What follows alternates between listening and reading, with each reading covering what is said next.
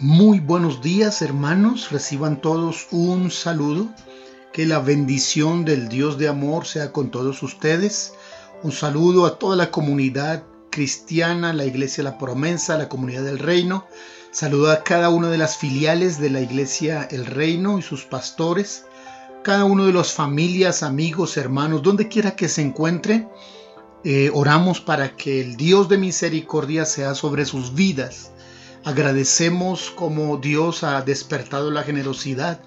Hemos sido bendecidos y sorprendidos por algunos eh, hermanos que han hecho posible que el amor de Dios sea real. Bendito sea el nombre del Señor. Le animamos para que usted eh, le permita al Señor obrar en su corazón. Oramos para que usted pueda despertar a una búsqueda de, de Dios Oramos que usted experimente en este tiempo un despertar por el Señor, un renovar su vida. Bendito sea Dios por la obra maravillosa que está haciendo en cada uno. Aunque la verdad cada corazón responde de una manera diferente a la palabra, a la acción de Dios, sin embargo, hay aquellos que se están convirtiendo en buena tierra, que están reaccionando de manera adecuada. Los planes de Dios son maravillosos. Continuamos en el libro de Proverbios y seguimos en el, en el capítulo 6, la última parte del capítulo 6, una vez más bajo el título Amonestación contra el adulterio.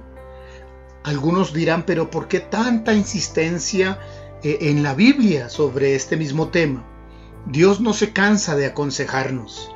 Él es el maravilloso Padre que quiere hablarnos, advertirnos y aún hasta amenazarnos, como lo haría cualquier buen padre, el tema es tan peligroso que amerita realmente toda clase de advertencias. Son como la señalización de peligro, que si no eh, se tienen en cuenta podrían llevar a la muerte.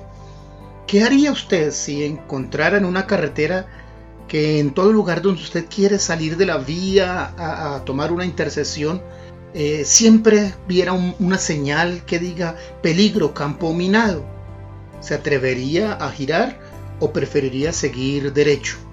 Puede volverse un poco fastidioso para algunos el tener que seguir de manera recta, pero esas múltiples amonestaciones que se encuentran en la Biblia contra el adulterio de manera especial ah, es lo que nos hace ver lo peligroso que es el tema y lo eh, relevante que es la advertencia de parte del Señor. Leamos los versos 20 en adelante del capítulo 6. Guarda, hijo mío, el mandamiento de tu padre y no dejes la enseñanza de tu madre. Átalo siempre en tu corazón, enlázalos a tu cuello. Te guiarán cuando andes, cuando duermas te guardarán, hablarán contigo cuando despiertes, porque el mandamiento es lámpara y la enseñanza es luz, y camino de vida las reprensiones que te instruyen, para que te guarden de la mala mujer, de la blandura de la lengua de la mujer extraña. No codicies su hermosura en tu corazón, ni ella te prenda con sus ojos, porque a causa de la mujer ramera el hombre es reducido a un bocado de pan, y la mujer caza la preciosa alma del varón. ¿Tomará el hombre fuego en su seno sin que sus vestidos ardan? ¿Andará el hombre sobre brasas sin que sus pies se quemen? Así es el que se llega a la mujer de su prójimo. No quedará impune ninguno que la tocare. No tienen en poco al ladrón si hurta para saciar su apetito cuando tiene hambre, pero si es sorprendido pagará siete veces, entregará todo el haber de su casa, mas el que comete adulterio es falto de entendimiento, corrompe su alma el que tal hace. Heridas y vergüenza hallará, y su afrenta nunca se borrará. Porque los celos son el furor del hombre y no perdonará en el día de la venganza. No aceptará ningún rescate ni querrá perdonar aunque multiplique sus dones. ¿Qué palabras acerca del el adulterio?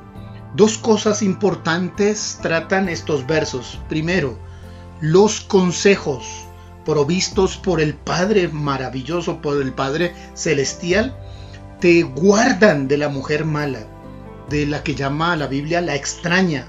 es decir, aquella que no conoces, solo eh, de manera externa. Así que cuídate, dice, guarda el mandamiento, no dejes la enseñanza, carga esos consejos como la más fina gargantilla, hazla parte del adorno de tu cuerpo, haz los, los adornos de tu vida. Esos mandamientos y consejos de Dios son lámpara a la oscuridad y camino seguro. No te dejarán entrar en camino minado, es camino seguro. La segunda parte dice, no codicies, no te dejes llevar de lo externo, de la apariencia externa, de la forma externa, de la figura externa. Lo externo es pasajero. Lo que permanece son los valores internos. A causa de la mujer mala, de la mujer ramera, el hombre es reducido a un bocado de pan. Es decir, aquel que se deja llevar por el adulterio es solo un pedazo de bocado. Tu alma queda cautiva vas a entrar en una esclavitud o puedes ya estar en una esclavitud. Es fuego que te va a quemar. No juegues con candela, dice el proverbista. No camines descalzo sobre brasas porque te vas a hacer daño. Todo el que va tras la mujer ajena terminará quemándose. El peor ladrón, cuando es sorprendido en fragancia, tiene que pagar. Pero el adúltero va a ir más allá. Su afrenta no se podrá borrar heridas y vergüenza va a encontrar.